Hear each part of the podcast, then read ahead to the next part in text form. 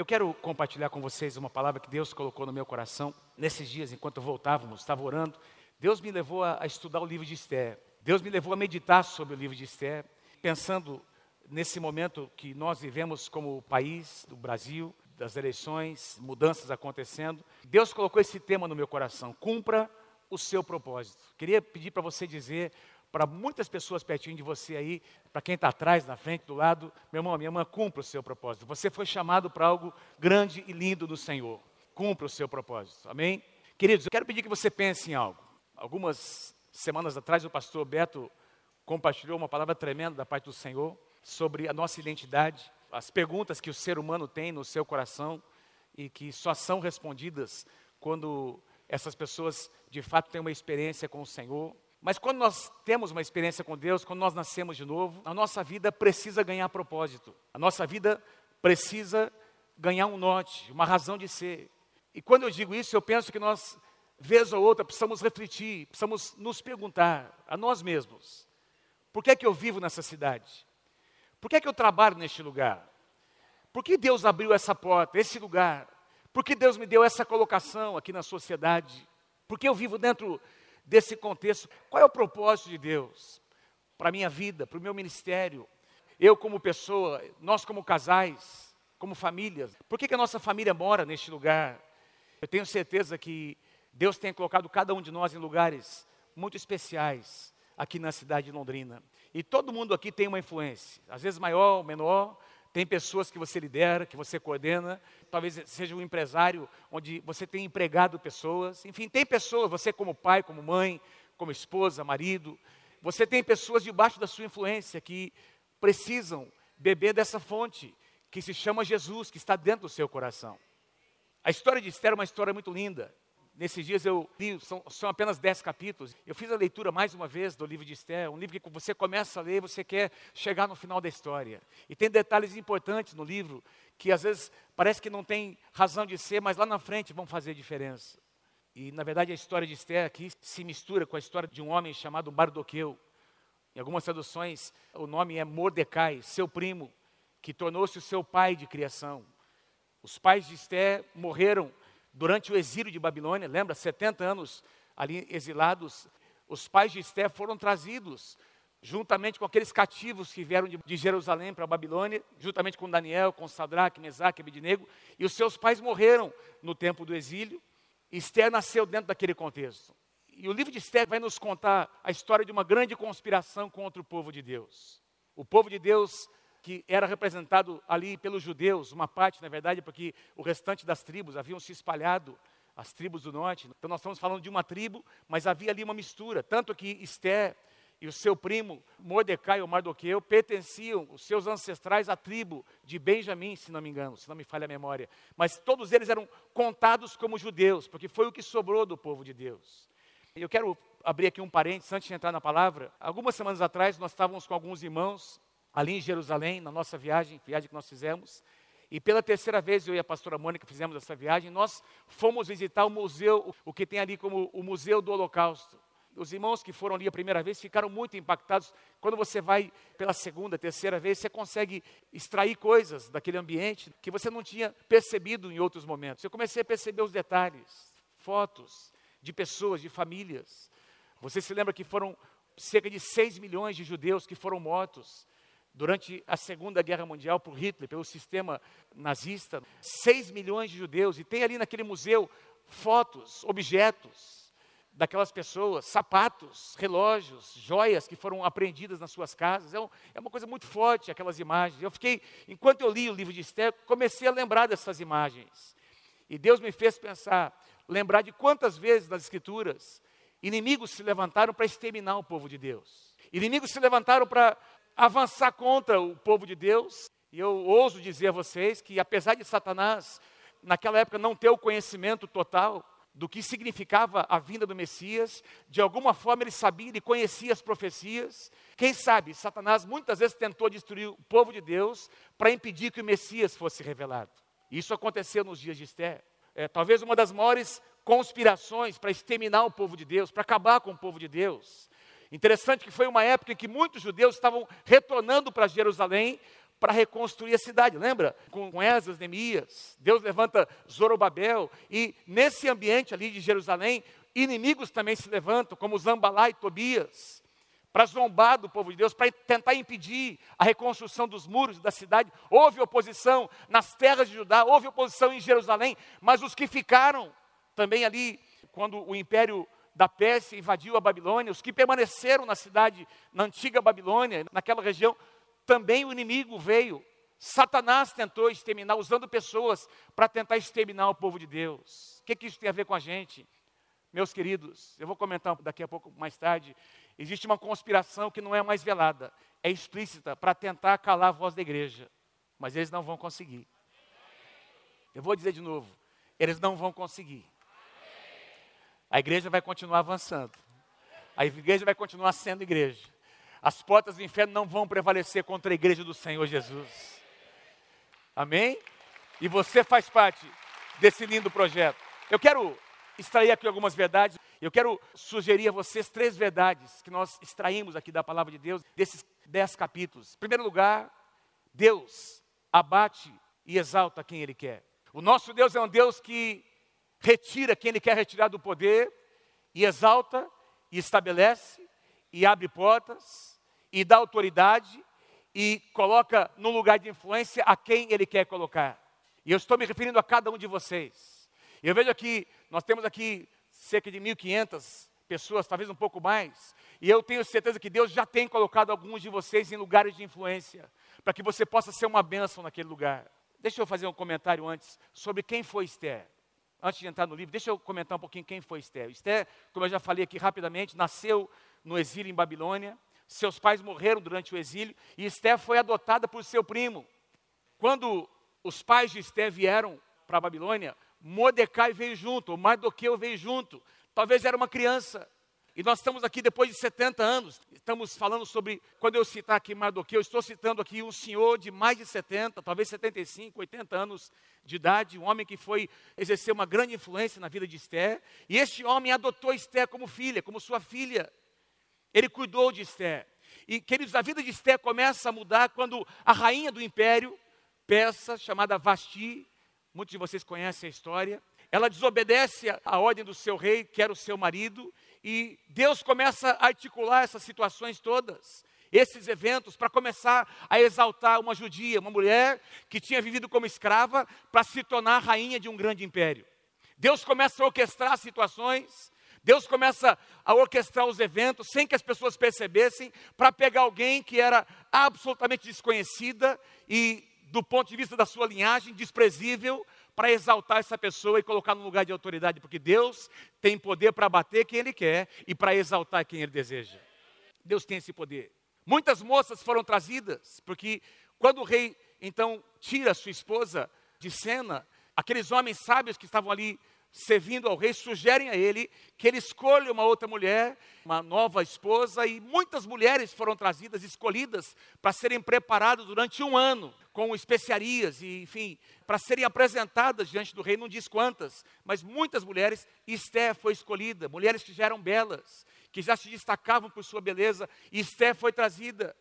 E meus queridos, assim como aconteceu com Daniel, que recebeu o favor de Deus, porque Deus tinha um plano, às vezes você não percebe, Deus já está te favorecendo, Deus já está articulando, Deus está abrindo, conectando você com pessoas, preparando situações, porque Deus tem um plano, Deus tem um propósito grande lá na frente, e você e eu às vezes não estamos entendendo, mas Deus está articulando situações e coisas, para que nós sejamos colocados no lugar de influência, meus amados, para que naquele lugar os valores do reino de Deus, os princípios do reino de Deus sejam estabelecidos naquele lugar.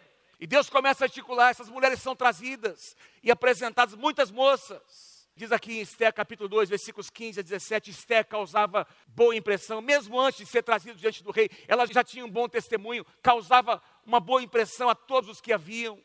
E ela foi levada ao rei Xerxes, à residência real, e o rei gostou mais de Esté do que de qualquer uma, de qualquer outra mulher. E ela foi o que, amados? Favorecida. Ela foi favorecida em primeiro lugar por Deus. Se alguma coisa acontece na sua vida, se tem prosperidade chegando, se tem portas se abrindo, meus amados, é porque o favor de Deus está sobre nós. Se nós podemos sentar e apreciar e participar de um culto num lugar maravilhoso como esse, com a estrutura que Deus tem nos dado, as crianças, os nossos filhos estão ali sendo alimentados por professores capacitados, tudo isso aqui, amados, não é fruto do projeto de um homem, de uma mulher, é o favor de Deus que tem chegado até nós. Louvado seja o nome do Senhor. Foi favorecida e ele a ganhou por sua aprovação, mais do que qualquer das outras virgens. Então, ele lhe colocou uma coroa real e tornou a rainha em lugar de Vaxi, em todo aquele império. De repente, essa mulher, queridos, que não tinha nada para oferecer a não ser um pouquinho da sua beleza, mas sobre ela estava a graça de Deus. Ela sai de um monturo, como diz lá no Antigo Testamento, em um dos Salmos. Deus pega aquele que, está, que faz parte de um monturo e o faz assentar entre os príncipes. E a coloca no lugar de autoridade, nascida como escrava, dentro de um império pagão, e agora, em poucos meses, se torna a rainha de todo o império. Meus amados, Deus escolhe quem Ele quer. Deus faz o que Ele quer do jeito que Ele quer. E Ele nos estabelece no lugar onde Ele deseja. Talvez você pense que você seria a pessoa mais improvável para Deus usar, mas Deus tem os olhos voltados para você. Deus quer te usar na sua geração. Diga amém se você crê em nome de Jesus.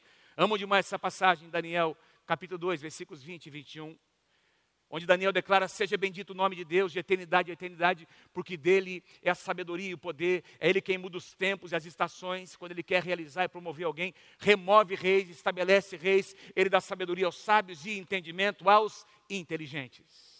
Pai, derrama a tua sabedoria sobre nós nessa manhã, dá inteligência ao teu povo, em nome de Jesus, nessa manhã, Senhor. Ainda no capítulo 2 de Esther acontece algo interessante que parece que passa desapercebido. Diz que dois oficiais do rei Assuero começam a articular para assassinar o rei.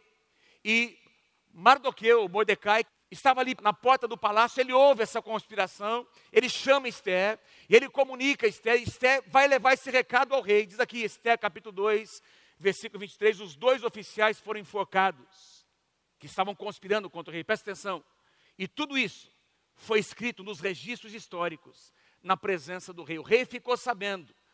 Esther fez menção do nome de Mardoqueu e foi registrado. Esse homem não foi honrado publicamente, amados. O rei foi salvo. Parece que nada aconteceu além de um registro, mas eu quero chamar a tua atenção para algo. Tudo que você faz, os teus atos de justiça, as tuas posturas éticas, a tua maneira de dizer as coisas, de ser, de viver o teu estilo de vida, estão sendo registrados em algum lugar. E o que você faz, o que você diz, a tua vida é uma semeadura que vai trazer uma colheita. Parece que ninguém está vendo, mas Deus está registrando. Em algum lugar está sendo registrado. E o que você faz, o que você é, é uma semeadura. Daqui a pouquinho você vai colher. Diga amém se você crê em nome de Jesus. Ah, pastor, mas parece que o que eu faço aqui é uma gota no oceano. Parece que eu sou uma voz aqui clamando no deserto. É, João Batista também foi. Mas ele anunciou a vinda do Messias.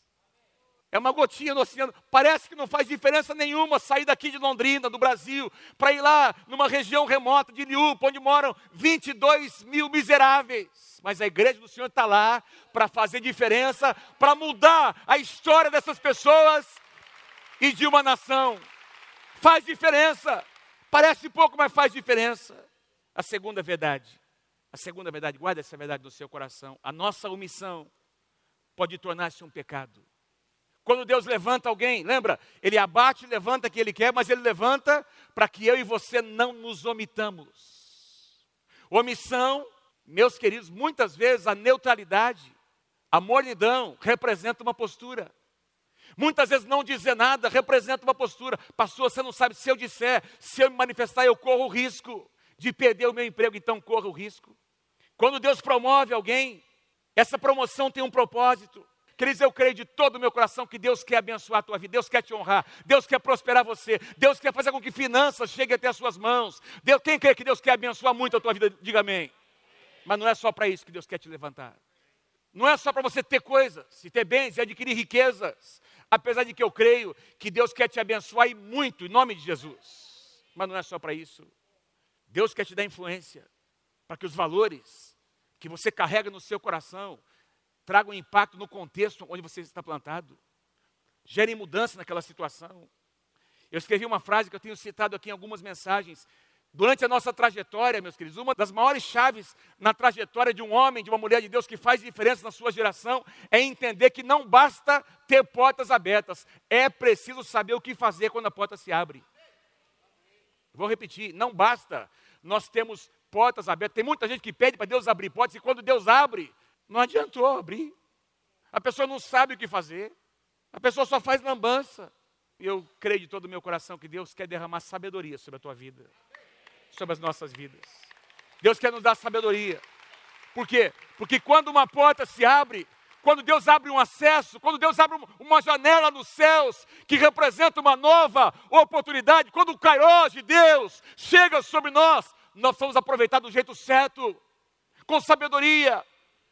Tiago diz: quem não tem sabedoria e quem deseja, peça a Deus. Peça que Deus vai dar. Deus dá sabedoria, Senhor, a cada um de nós. Peça que Deus vai dar. Tiago capítulo 1, versículo 5. Quem quer ganhar mais sabedoria da Pai do Senhor, levanta a sua mão. Põe a mão na sua cabeça e diz: Senhor, derrama sabedoria.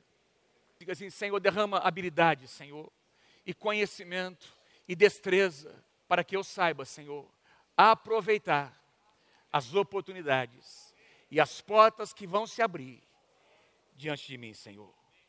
Em nome de Jesus. Sabe que uma das chaves para você aproveitar as oportunidades é você estar cercado com as pessoas certas.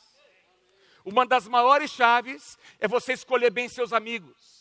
E você sabe ter muito bem resolvido no seu coração quem é a sua cobertura espiritual, quem são seus pais espirituais, a quem você ouve, quem entra e sai da tua vida, a quem você abre o teu coração, quem te aconselha, quem te confronta, quem te corrige.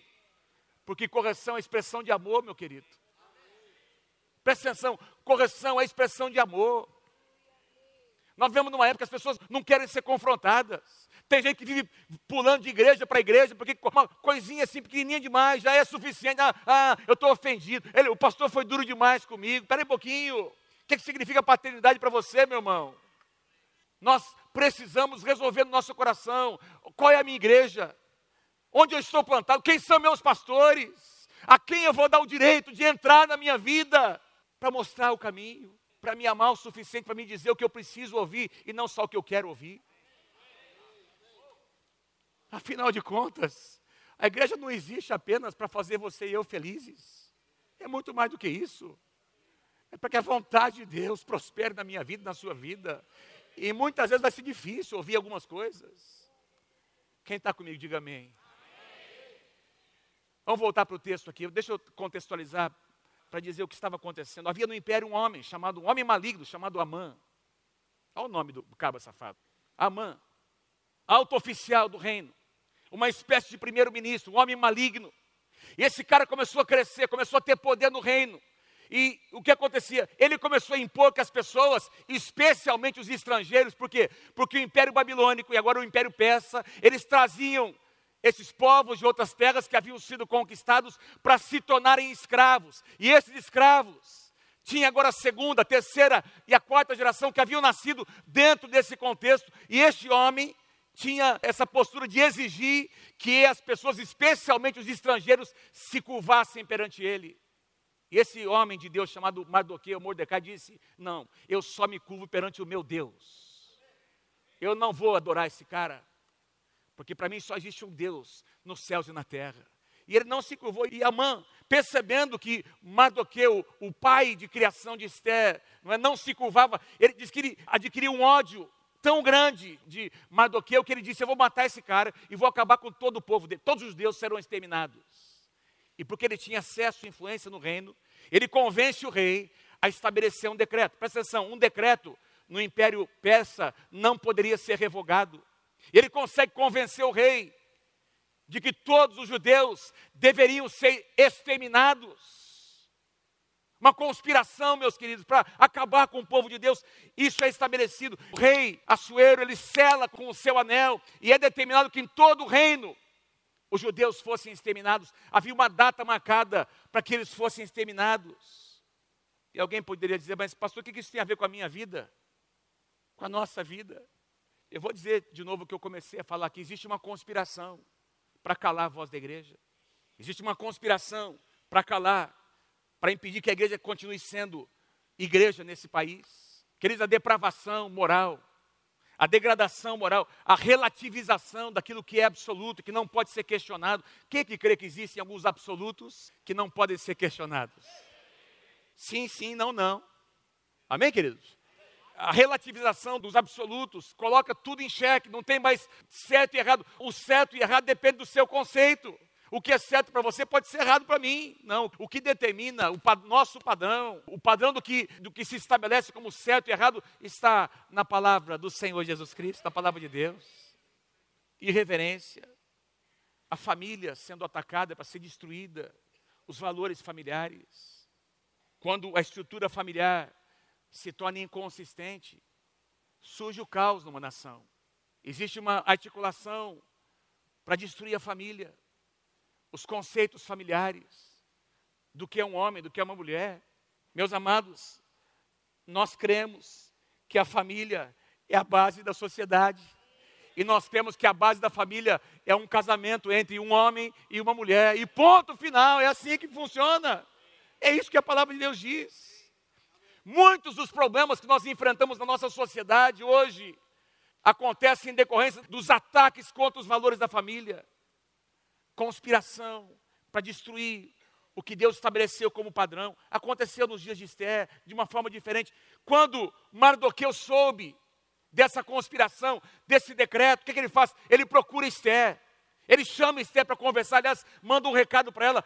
E ele conversa dizendo, ele faz Esther saber do que estava acontecendo. E nós temos aqui a resposta de Esther, capítulo 4, versículos 10 e 11. Ela o instruiu, aquele servo, ela o instruiu que dissesse o seguinte a Mardoqueu: Todos os oficiais do rei, do povo, das províncias do império sabem que existe somente uma lei. Diga assim comigo: existe uma lei dos homens. Comigo, vamos lá. Existe uma lei dos homens. Existe uma lei de Deus que está acima dos homens. Amém? Uma lei dos homens, existe uma lei de Deus que está acima. E ela faz menção à lei dos homens. Existe somente uma lei para qualquer homem ou mulher que se aproxime do rei no pátio interno, sem, por ele ter sido chamado, será morto, e não, a não ser que o rei estenda o cetro de ouro para a pessoa e lhe poupe a vida.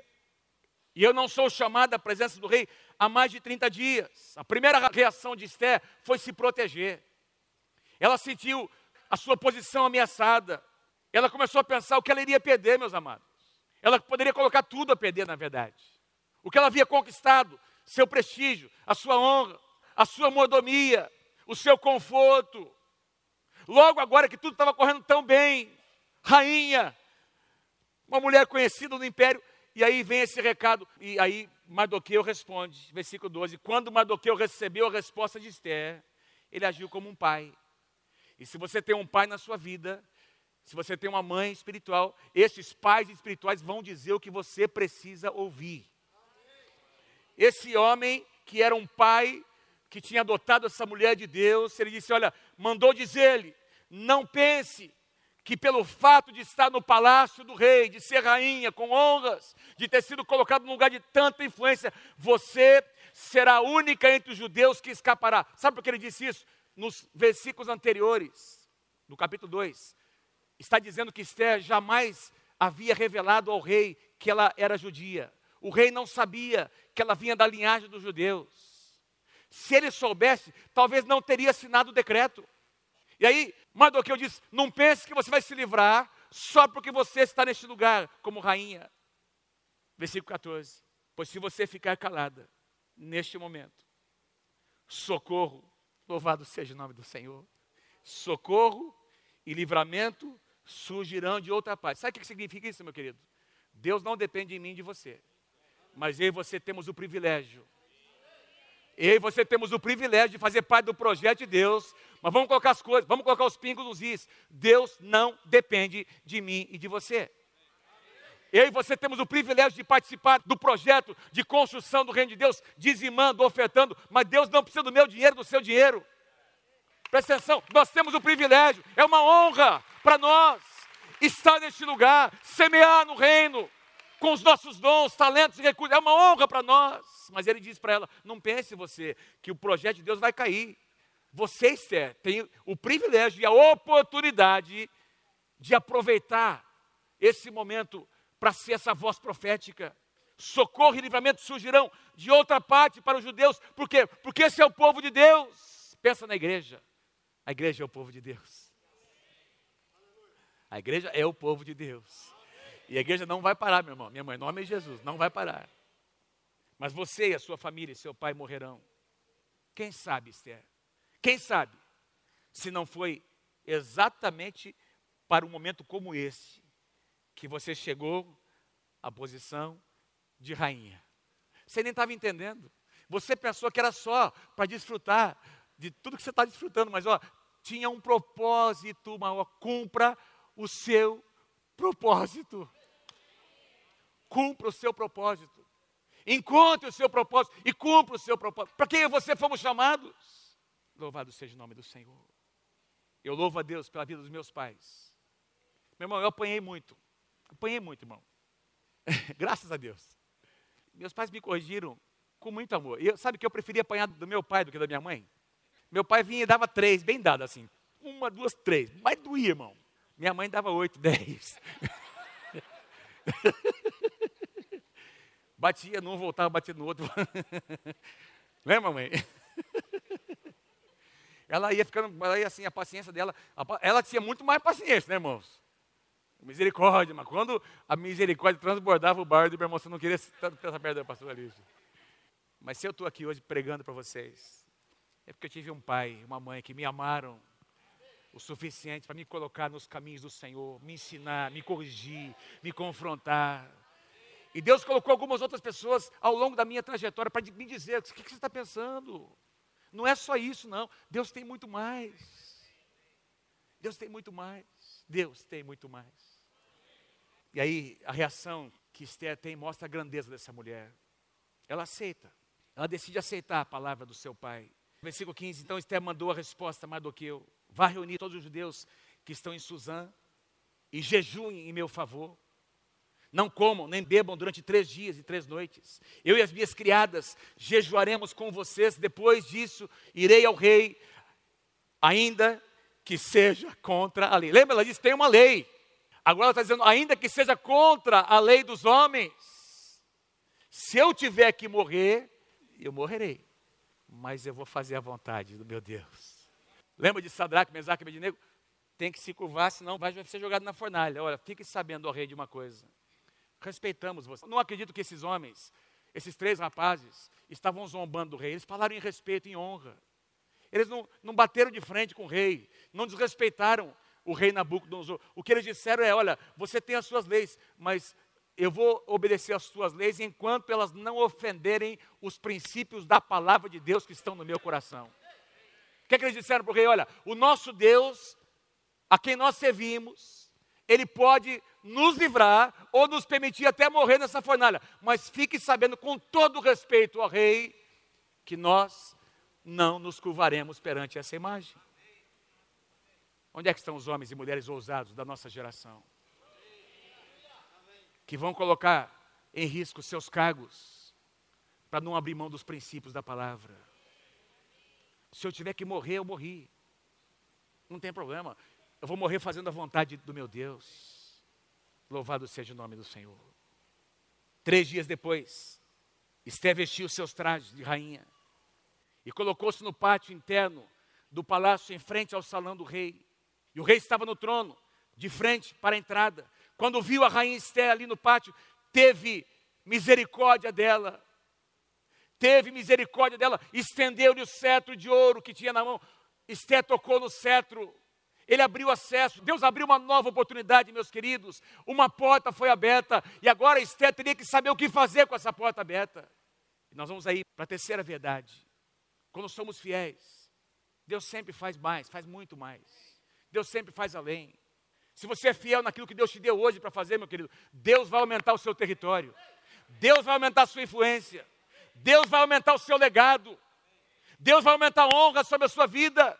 Se você for fiel, nas pequenas coisas, Deus vai começar a estender o seu território. Diga amém se você crê em nome de Jesus. Diz que ela foi favorecida. Ela foi favorecida. Ela ousou entrar mas em respeito, ela pediu sabedoria. Aqueles três dias de jejum e oração fizeram toda a diferença. Tem situação que só vai mudar com jejum e oração. Deus vai abrir portas, mas ore antes. Se prepara para quando aquela porta se abrir. No jejum e na oração, Deus vai te dar estratégias.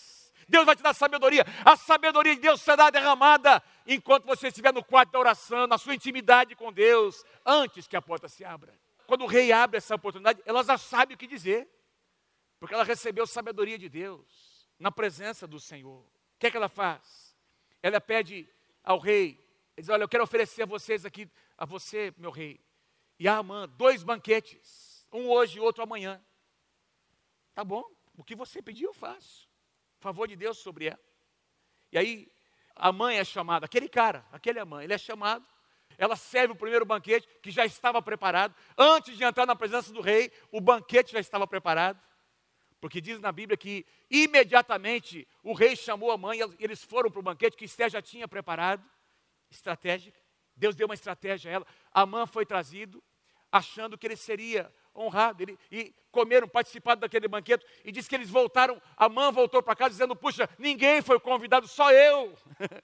só eu fui convidado. A rainha só se lembrou de mim. Mas tinha um segundo banquete no dia seguinte. E entre o primeiro e o segundo teve uma noite. Nessa noite, quando o rei foi dormir, você conhece a história, ele não consegue dormir. Deus manda ali uma inquietação naquele homem, não, insônia vem sobre ele, não consegue dormir, e ele pede para um dos seus súditos trazerem as crônicas, o que estava escrito, ele queria ler, relembrar o que estava escrito sobre o seu reino, e aí alguém começa a ler para ele e lê exatamente o que Mordecai tinha feito. Lembra o que Mordecai fez? Falando da conspiração que aqueles dois homens queriam matar o rei. Quando isso é lido diante do rei, o rei diz assim: Mas espera um pouquinho, quem é esse cara? Não, esse aqui é o primo de Esther. Ele está ali na porta do palácio. E foi dado alguma honra para ele? Não, ninguém nunca honrou esse homem. O rei manda chamar Amã. E pergunta para Amã, antes de ir para o banquete, Amã, o que é que a gente deve fazer para alguém que merece ser honrado? E Amã achava que era para ele. Amã, o que é que a gente faz para alguém que merece muita honra? Para alguém que merece ser colocado em destaque. E Amã começa a relacionar, dizer tudo aquilo que se deveria fazer para uma pessoa que deveria ser honrado pelo rei. E eu não vou entrar em detalhes aqui, mas como Deus é sabido, meu irmão. Como Deus é Deus, Ele está acima, está no controle de todas as coisas. Como Ele articula os eventos. E aí o próprio Amã dá a sentença. Aliás, para você saber, naquela mesma noite, entre o primeiro e o segundo banquete, Amã mandou que alguém construísse uma forca de 20 metros de altura, porque depois do segundo banquete ele queria mandar matar Mardoqueu naquela forca. E quando ele declara para o rei sobre as honras que deveriam ser dadas, o rei diz: então, é assim que nós vamos honrar Mardoqueu. E você vai levar o cavalo dele, o cavalo do palácio, você que vai conduzir. Ele vai se vestir com aquele manto de rei, ele vai se vestir com, vai colocar um anel, vai, com novas roupagens, e você vai caminhar com ele, Amã, com esse homem que tem que ser honrado, na rua principal do reino. E lá foi Amã levando Mardoqueu. Deus abate quem ele quer bater, e Deus levanta quem ele quer levantar. Deus abate, Deus levanta. Esse é o nosso Deus. Esse é o Deus que nós servimos. Mardoqueu foi honrado perante todo o seu reino. E aí, para encurtar a história, meus irmãos, para encurtar a história, no segundo banquete, logo depois, Esther compartilha toda a conspiração que havia contra o povo judeu. O rei fica furioso, mas fica furioso. Quem mandou? Quem é que fez? Quem articulou isso? E Esther diz: Foi esse cara aí. Diz que o rei ficou tão furioso que ele saiu lá no jardim, porque afinal de contas era o seu braço direito, o seu primeiro-ministro. Ele sai para o jardim para pensar o que ele iria fazer. Enquanto o rei sai, Amã se aproxima de Esther, que estava sentado no trono. Ele se debruça no trono de Esther, ali de Esther, para implorar a sua misericórdia. O rei volta e pensa que ele está abusando de Esther. O rei volta e pensa que ele está querendo se aproveitar daquele momento. E aí o rei dá o julgamento. O rei libera o julgamento. Aliás, fica sabendo que tinha sido edificada uma forca, não é? Porque um, um soldado, um guarda do, ali do palácio diz, olha, inclusive ele mandou fazer uma forca para o Mardoqueu. Então tá bom, então vai, ele vai ser enforcado na mesma forca que ele mandou fazer para o Mardoqueu. E naquele dia, Amã foi enforcado na forca que ele tinha construído para Mardoqueu. Nenhuma arma forjada vai prosperar contra os filhos de Deus. Nenhuma arma forjada. E aí, olha o que acontece: tem toda uma situação, querido, porque houve um grande livramento. O rei estabelece um novo decreto. Presta atenção: naquele império persa, um decreto jamais poderia ser revogado, mas Deus muda decreto. O nosso Deus é um Deus que muda leis. O nosso Deus é um Deus que muda decretos estabelecidos pelo homem quando ele quer mudar em favor do seu povo. O decreto foi mudado, espalhou-se por todo aquele reino. Versículo 18, capítulo 9: os judeus de Suzã fizeram daquele dia um dia de festa e um dia de alegria. Por isso, os judeus que vivem em vilas e povoados comemoram, até hoje em Israel é comemorada essa festa, o 14 dia do mês de Adar, como um dia de festa e de alegria, um dia de troca de presentes, a festa do Purim, que até hoje em Israel se comemora. Versículo 22. Olha que lindo. Pois nesses dias os judeus livraram-se dos seus inimigos, e nesse mês a sua tristeza tornou-se em alegria, e o seu pranto num dia de festa. Louvado seja o nome do Senhor. Esther capítulo 10, versículo 3. O judeu Mardoqueu foi o segundo na hierarquia, depois do rei Xerxes. Era um homem importante entre os judeus e foi muito amado por eles, pois trabalhou para o bem do seu povo e promoveu o bem-estar de todos. Olha Deus honrando um homem fiel, uma mulher fiel. Deus tem honra para você. Isaías 61, que é o capítulo do Antigo Testamento que fala profeticamente sobre as obras do Senhor Jesus, que ele vem para curar os cativos. Lembra? Para vestir de vestes de alegria aqueles que estão em pranto, etc. E tal. Diz lá que ele vai colocar sobre os seus filhos, no lugar da desonra, no lugar do desprezo, dupla honra. É isso que Deus tem para você e para mim. Cumpra o seu propósito. Diga para alguém pertinho de você: cumpra, meu irmão, cumpra o seu propósito. Encontre e cumpra o seu propósito. Deus abate e exalta a quem Ele quer. Para cumprir os seus propósitos, Ele usa pessoas como eu e você. Quem pode dizer amém?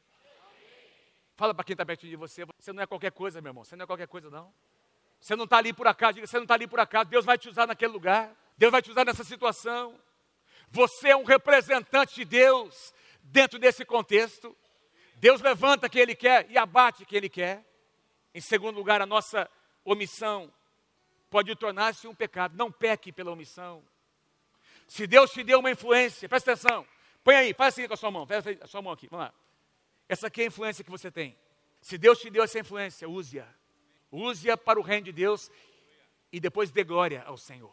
Use-a para espalhar os valores do reino. Não se omita. Quando a mentira quiser imperar, diga com todo respeito: eu não compactuo disso. Ah, pastor, vou perder meu emprego. Então peca. Se eu tiver que morrer, eu morrerei, mas eu não deixarei de ser um homem, uma mulher de Deus. Eu vou assumir o meu lugar, não vou pecar pela omissão. E eu sinto que essa palavra é para alguns de vocês nessa manhã. Assuma quem você é. Assuma quem você é. Ouça as pessoas que Deus tem te colocado como cobertura espiritual na tua vida. Respeite o que é dito para você. Respeite, aceite. E lembre que quando nós somos fiéis, Deus sempre faz além. Efésios capítulo 3, versículo 20. Ele é capaz de fazer infinitamente mais. Infinitamente mais. Do que tudo quanto eu posso pedir ou pensar, Ele tem poder para fazer mais. Quem recebe essa palavra nessa manhã, diga: Eu recebo em nome de Jesus. Quem pode dar um aplauso ao Senhor Jesus nessa manhã? Fique em pé comigo. Vamos cantar uma canção nessa manhã. Eu quero orar com você. Não saia ainda, por favor. Eu quero fazer uma oração com você nessa manhã.